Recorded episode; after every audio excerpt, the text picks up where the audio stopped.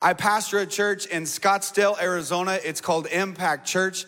It started as a Bible study for a pro athlete sports team for the Arizona Cardinals NFL football team. And that Bible study eventually opened to the public and now runs about 6,000 people every Sunday in the building. Isn't it cool to see what God can do with just a seed that's planted? And he is faithful. He is faithful. He is faithful. I've been married to my wife, Natalie, for 25 years, and we have three beautiful children. Kylie, she's 22. Josiah, he's eight, uh, 20. And then Jazzy, she's 13.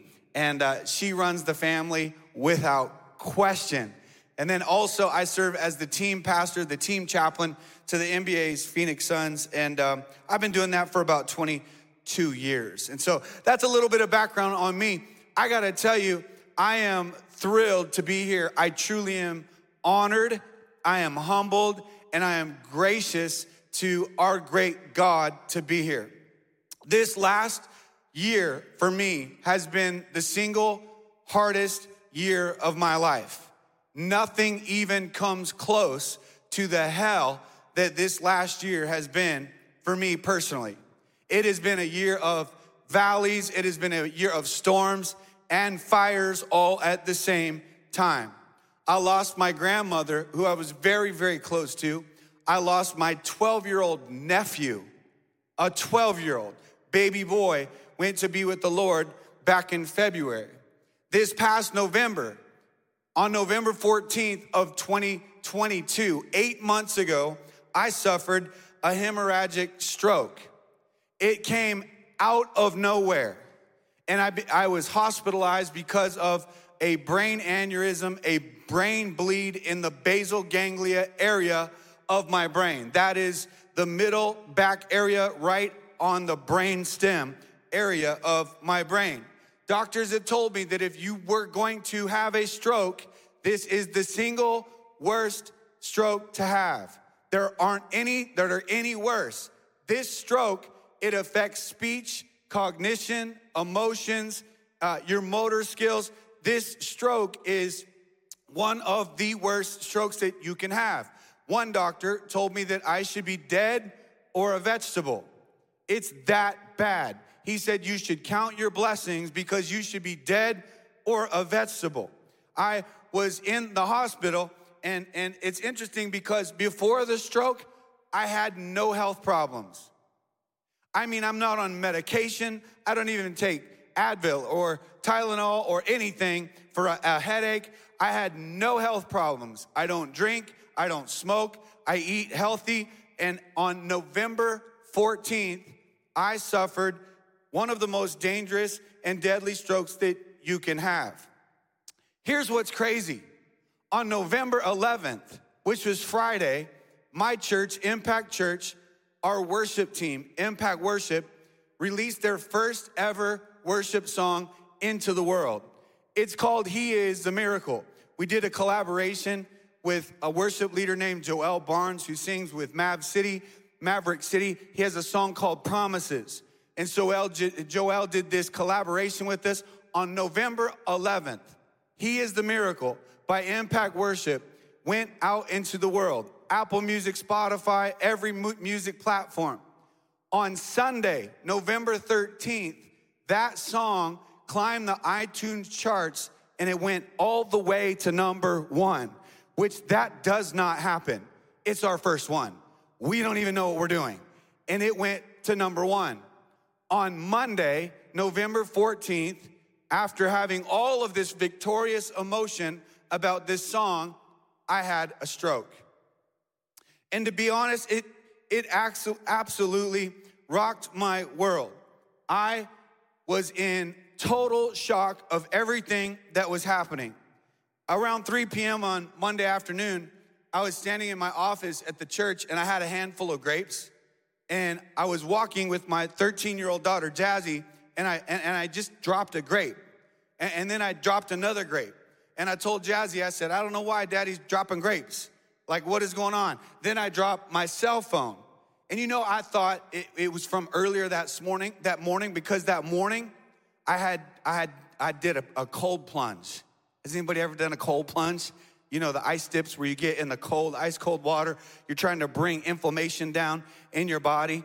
And so I did a cold plunge. And I thought I just must still be a little bit numb from this cold plunge. And me and my, my daughter, we get in the car and we drive to a store. And then we get to the store and I text my wife. The weirdest thing is happening, like I'm dropping grapes. I don't understand what's going on with my hand, but I'm dropping grapes. And she says, Travis, please, please stay there. I'm coming to get you. And I thought, this girl is just overreacting about everything right now. And I said, What do you mean? That's not normal. She said, You thought you texted me that I'm dropping grapes, but you texted me a bunch of jumbled up words. So she came and she picked me up, she took me home, and we get to the house, and I'm like, I'm gonna just go to bed. She's like, You're not going to bed. We're calling the emergency line and we're calling, getting the paramedics here. And I said, Babe, I don't wanna do that. Well, you need to go to the hospital then. I said, I'm not going to the hospital. I dropped some grapes and I'm a man. I'm not going to the hospital. And I said, I'm gonna go lay down for five minutes. And if I still, uh, or for one hour, I said one hour. And if I still feel weird, I said, I'll get up and I'll go to the hospital. Five minutes later, five minutes later, I get up. Something's not right. Something is not right. I told my wife, she calls the, paramed- the paramedics, the emergency line. They come, there's about seven or eight of them in my house, and they're doing all these tests on me, and they're running all these tests, and she's trying to talk them and to, to, to, to tell, tell him he needs to go to the hospital. Tell him. You tell him. If you tell him, he'll listen because he's not listening to me. This whole conversation's going on. And I looked at this paramedic, I looked him right in the eyes. I'm laying on my back, and I said, Do you think that I need to go to the hospital. And he said, Pastor, as a member of your church, I think you need to go to the hospital. Can you believe God sent me a messenger? You know, God sends us messengers. How many are grateful that God sends us the things that you need, even when you don't know that you need them? That's the great God that we serve. And so I get on the stretcher and I'm being stretchered out of my house. And I'm like waving at my family, and I'm like, it's okay, guys. Daddy will be right back. Don't worry about me. I'm fine. They put me on the ambulance, and I mean, boom, immediately. I do not remember anything after that. I don't remember the ambulance ride. I get to the hospital, they do tests and scans on my brain, and they find out that I had a brain bleed, a brain aneurysm. They called my wife. They told her, I don't remember any of this. Then they put me on a helicopter and they helicoptered me to a level one trauma center, a, a, a hospital that dealt specifically with strokes. I'm telling you, your life can change in an instant. Here I am in this hospital, and several days into it, they're testing me every hour on the hour. And they come in and they're testing my eyes, they're testing my tongue and my speech. My whole right side of my body is completely numb. They're getting me to raise my arms, but I couldn't raise them at the same the, the, the same pace. This one would go up, this one wouldn't go up, just barely. This leg, it would go all the way up, this leg would just barely go up. And they kept testing, and they would te- test my cognition, and they would show me flashcards. They would test my memory about things, ask me simple questions. They asked me my children's names, and I could not remember my children's names, my kids, like my everything. I could not remember their names. And in that moment, I looked at my wife and I had tears running down my face. And I said to her, Count it all joy. Count it all joy. And the doctor said, What did he say? And Natalie said, It's a scripture from the Bible in the book of James, chapter 1. And it says, Count it all joy when you fall into various trials, knowing that the testing of your faith it produces patience but let patience have a perfect work that you may be perfect and complete and lacking nothing you know, it's been a few years since I've been out here because I can't, I was coming every summer and then COVID hit and, and, and then uh, everybody went into freak out mode for COVID, right? We all became just crazy for a while. And, and, and then I have this stroke.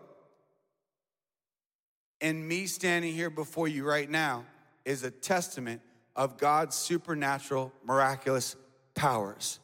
And God still does the impossible. Can you put your hands together for our God who does the impossible? God does the impossible. I came all the way from Arizona today to tell you guys to count it all joy when you go through various trials. To count it all joy because everybody goes through trials. The Bible says in Matthew chapter 5, the words of Jesus himself, he said that it rains on the just and it rains on the, the unjust. Life is full of valleys. It's full of plateaus. It's full of mountaintops, but it's everything in between. That's what life is, and you can count it all joy. And I want to give you three reasons why I believe biblically you can count it joy when you're going through various trials. Number one, you can count it joy because Jesus is our joy. Jesus is our joy. Look at somebody and tell them, Jesus is your joy. Let them know, Jesus is your joy. Jesus is your joy. You know, there's nothing in this world that can give me the kind of joy that I get from Jesus Christ. Nothing this world has to offer gives me true satisfaction, true fulfillment, true peace, true purpose, and true joy. No money, no success, no education, no pleasure, no man, no woman can give you the kind of joy that Jesus gives you. Jesus is our true source of joy. And I've learned that the devil can take this whole world from me, but you still can't take my Jesus away from me.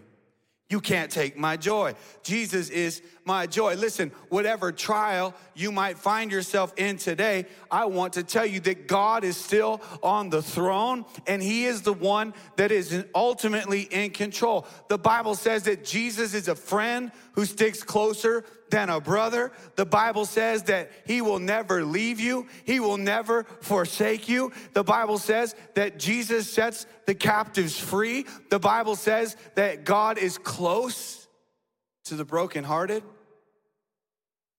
They're like, no matter what you're going through, no matter what you're going through, God goes through with you.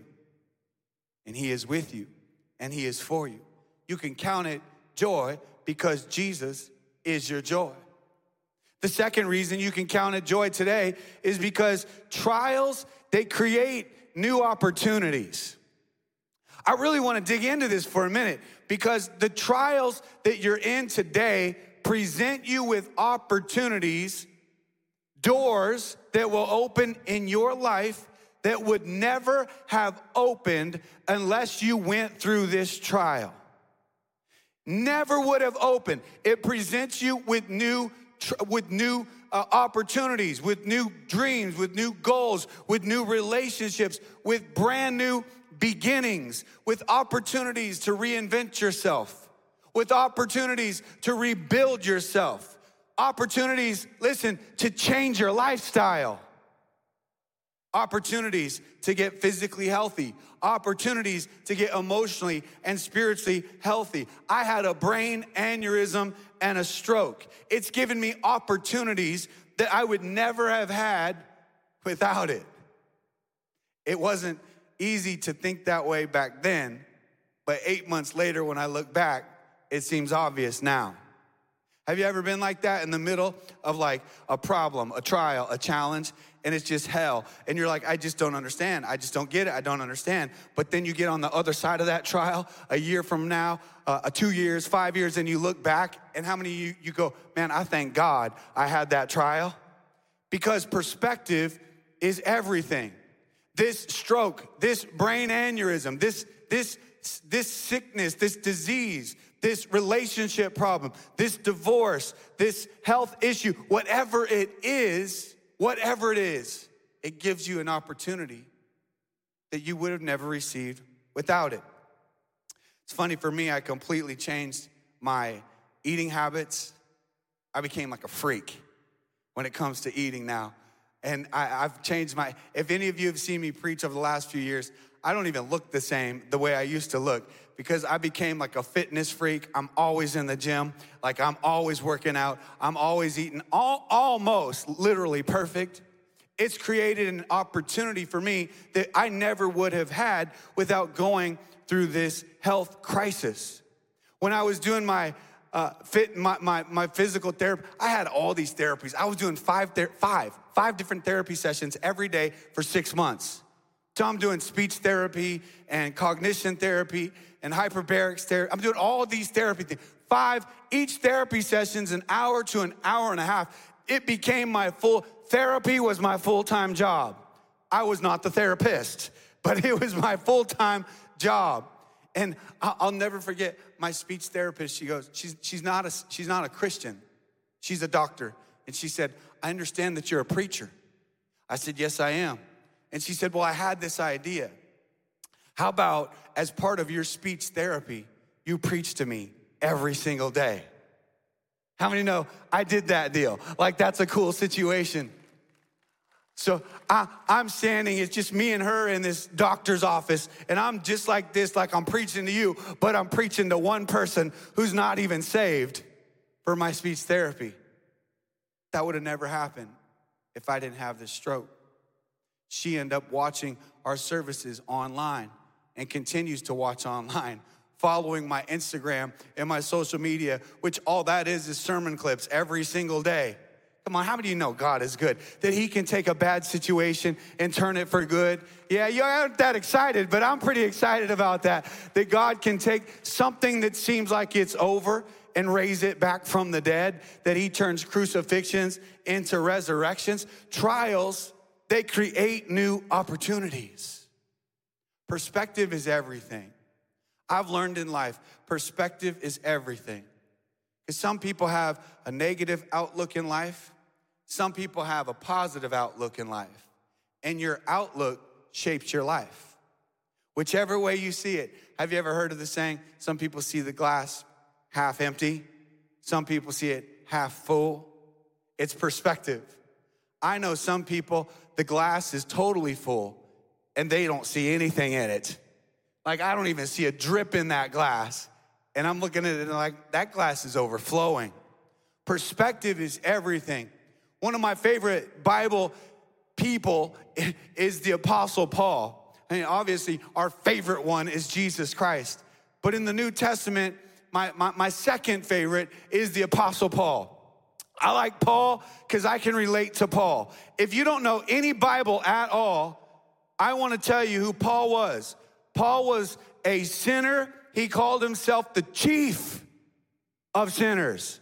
I have a question. Can anybody relate to that? Come on, be honest. Like, like, dude, that's me. Like, I am, I might be the chief of sinners in this room today. I love Paul because in Romans chapter seven, he says, I don't know why I do what I say I'm not gonna do.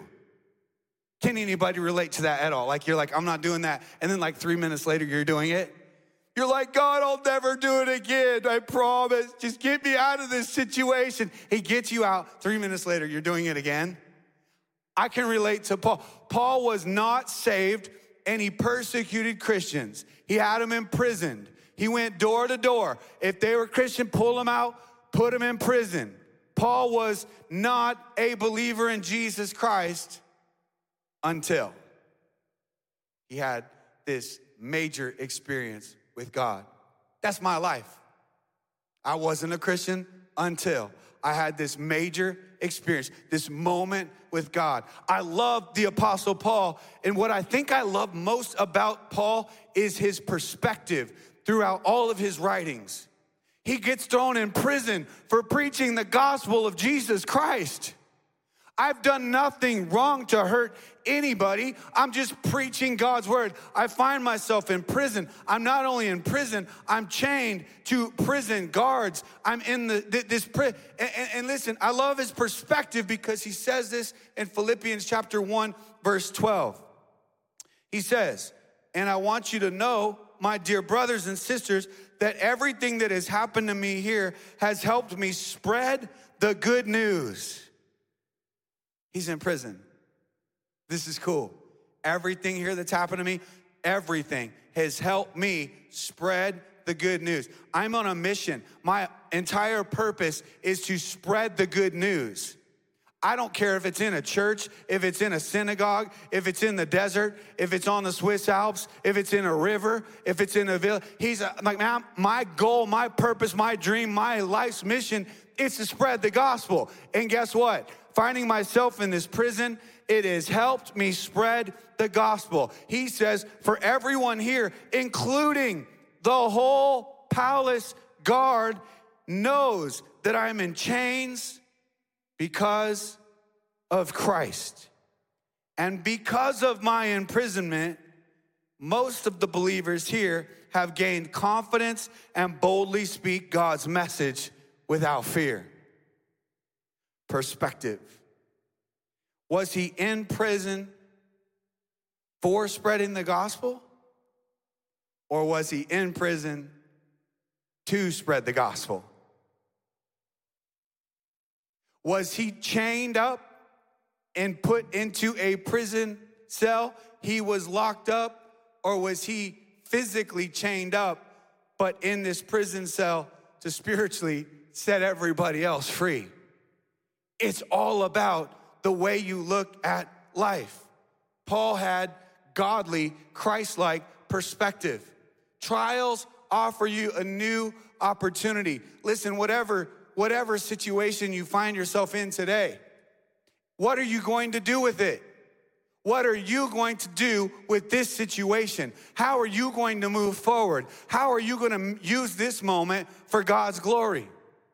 For me, I ended up all over the news. Like lots of different news stations covering, calling me, wanting to do this article, wanting to put me on TV, wanting to put me in a certain newspaper. I, am all over media. What am I talking about? What am I talking about on the news? What am I talking about?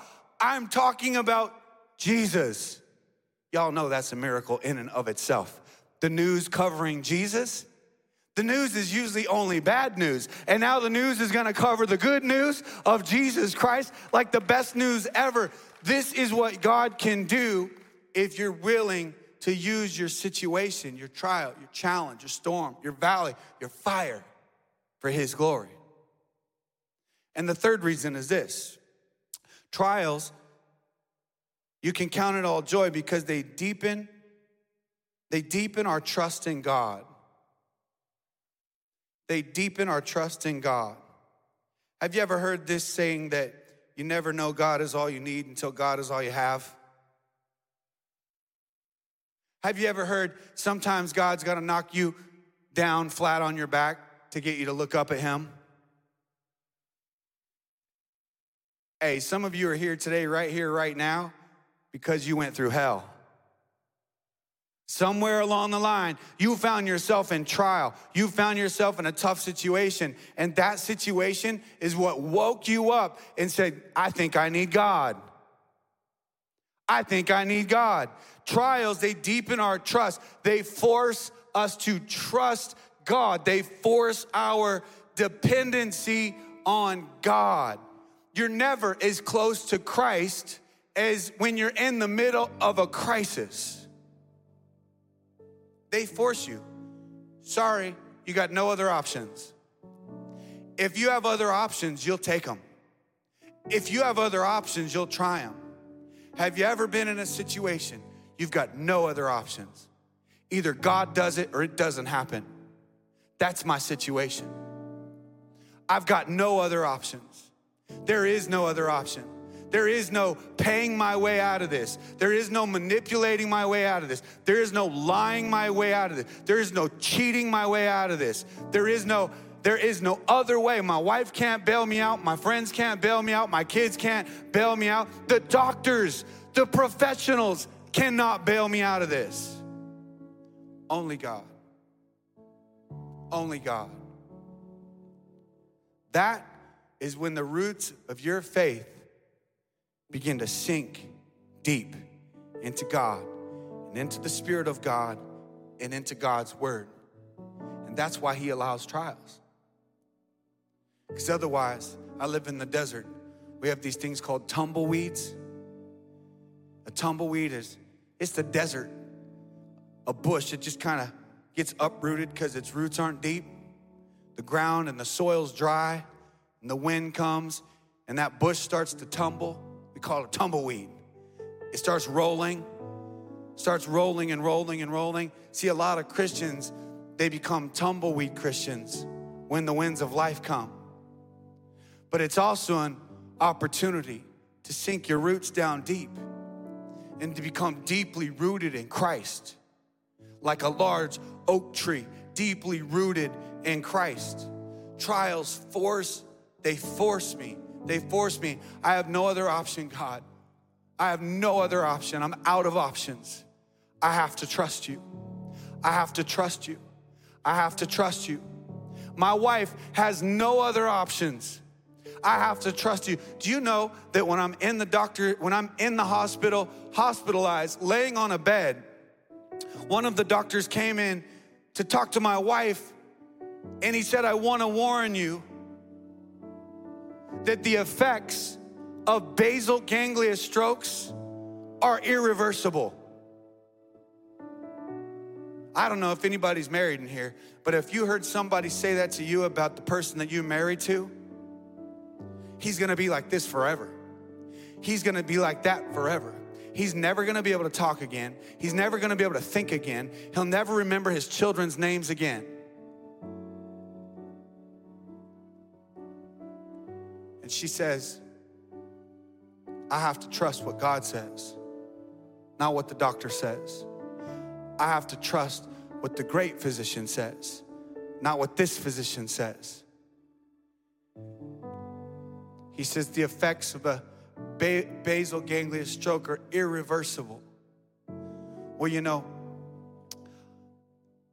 I'm a living, walking, breathing testimony in front of you today that our God reverses the irreversible.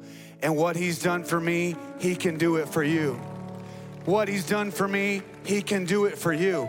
What He's done for me, He can do it for you. Trust in the Lord with all your heart and lean not on your own understanding. In all your ways, submit to Him, and He will make your path straight.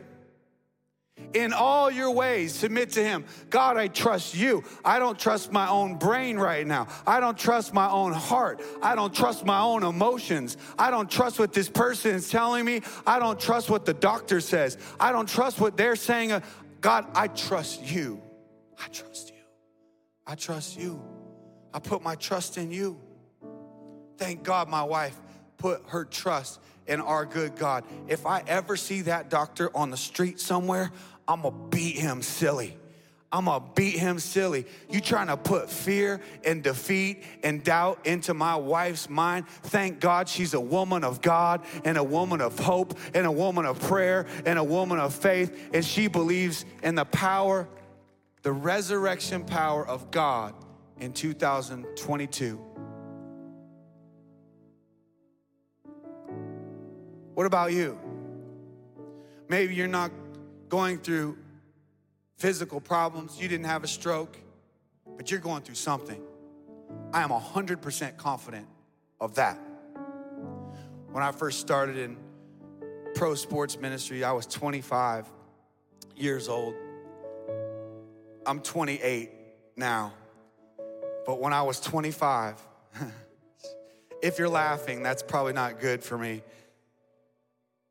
But I was 25 years old and, uh, and I'm, I'm 47 now. And so 22 years I've been doing pro athlete ministry.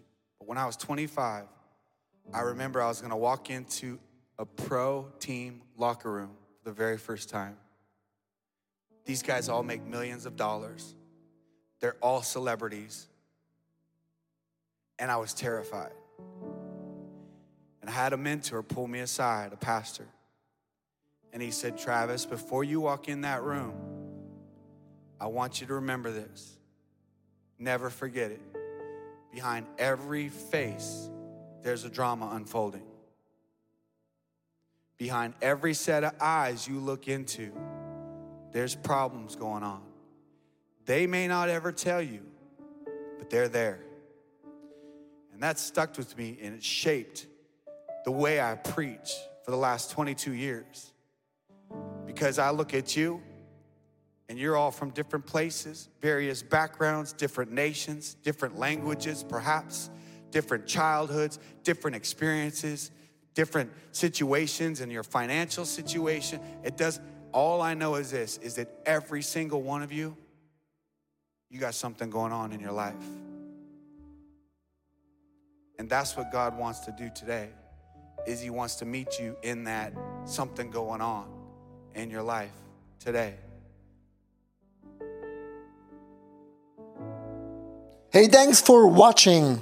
Hey, our passion for people is that we see them grow in their relationship with Jesus, live fearlessly, and influence their people and the surrounding in a positive way. And if you would like to be part of that vision, we thank you so much for your financial support because that would make it possible.